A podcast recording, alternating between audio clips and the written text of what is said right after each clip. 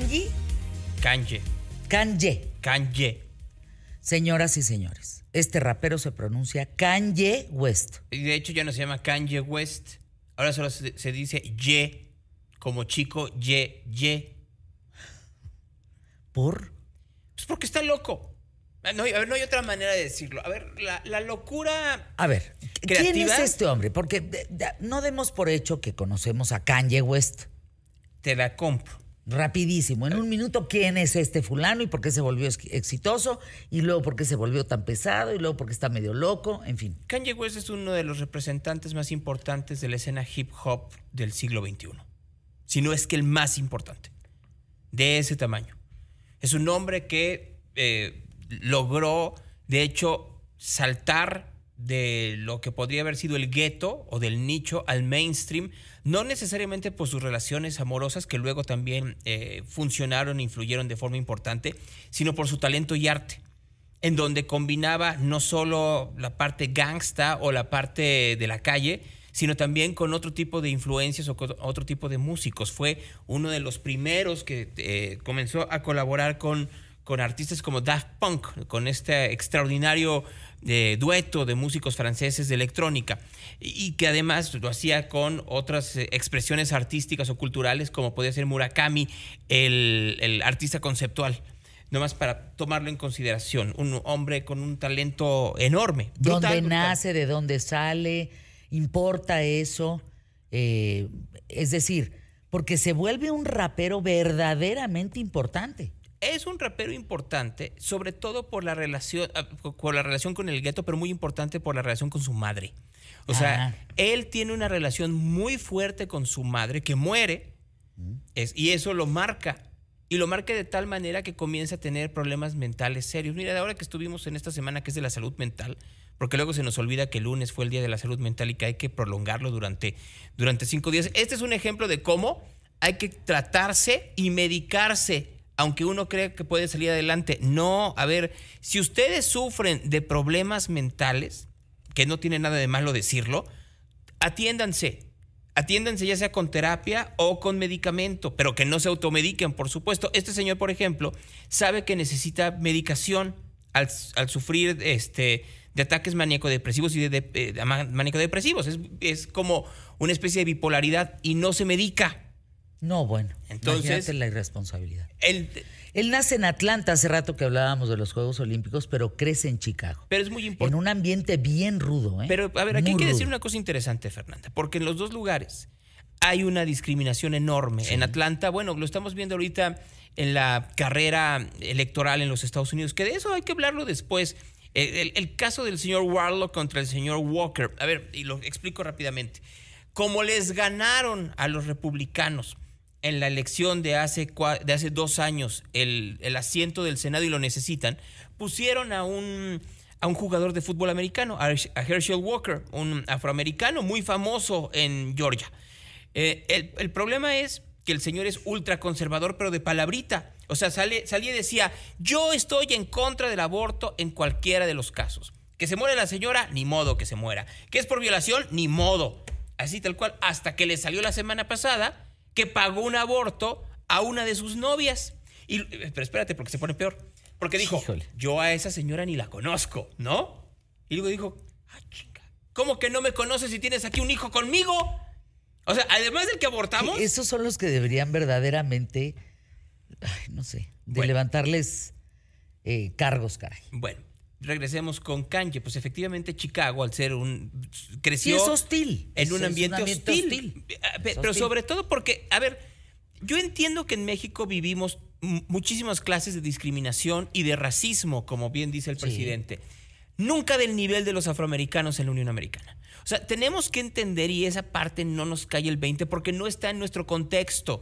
Y hay que, hay que comprender que muchas veces nosotros experimentamos la realidad a partir de nuestro contexto.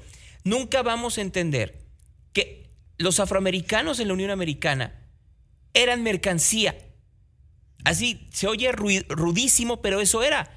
Hace 200 años, así como hoy en día ustedes entran a Amazon y compran un celular, una taza, un, unas baterías. Seas quien seas, ¿eh? mientras tengas una tarjeta de crédito y una aplicación que bajar, no importa el dispositivo, tú puedes ingresar a Amazon. Antes no era así. Bueno, pero, pero hace 200 años, así como hoy compras un celular, podías comprar un ser humano. Y los seres humanos que se vendían eran los afroamericanos, que no tenían derechos, no tenían posibilidades de crecimiento, no tenían esta, eh, esta manera de poder saltar a otro tipo de estrato. Por eso es tan importante que esta, este resabio histórico continúa hasta nuestras fechas. O sea, continúa esta parte en donde hay un sector de la Unión Americana, de blancos, que piensan que nunca se les debieron de dar derechos porque son distintos. Entonces, en ese contexto, Kanye West refleja efectivamente esta, e, esta anormalidad social que existe en la Unión Americana en su música. bueno, su frase y su movimiento es White Life Matters. No, ese es el problema. A ver. A ver, llegó un momento en donde, pues como la canción de los Boomtown Rats, un chip le tronó en la cabeza a Kanye West y comenzó a defender lo que no debiera defender. Primero, pues se casó con Kim Kardashian. Después de eso, tuvo unos hijos con ella. Comenzó a ser errático en su, en su arte. Comenzó a defender a Donald Trump. Comenzó a defender el movimiento de Trump de Make America Great Again. Comenzó a confrontarse con demócratas. Y las últimas cosas que hizo, en las últimos, obviamente comenzó a alejarse de las causas justas. Bueno, en la línea de ropa, ese es el, digamos, el eslogan de supremacía blanca de White Life, Lives Matter. Después de que se peleó con todas las líneas de ropa, con Adidas, con Gap, con todos los que estaban haciendo negocios, se peleó. Y fue el Fashion Week con White Lives Matter en contraposición al eh, Black Lives Matter, que fue el movimiento del 2020 después de la muerte de George Floyd y después de los asesinatos de varios personajes de la comunidad afroamericana. Entonces, él sale con una, eh, con una eh, camisa así, una camiseta que dice eso. Y le, además de esto le da una entrevista a Tucker Carlson, el racista más racista de Fox News. Y entonces comienza con esta explicación de por qué lo hizo y la, cómo está en contra de los demócratas, cómo está a favor de, eh, de Donald Trump. Y lo que le cortan a la entrevista son declaraciones en contra de la comunidad judía.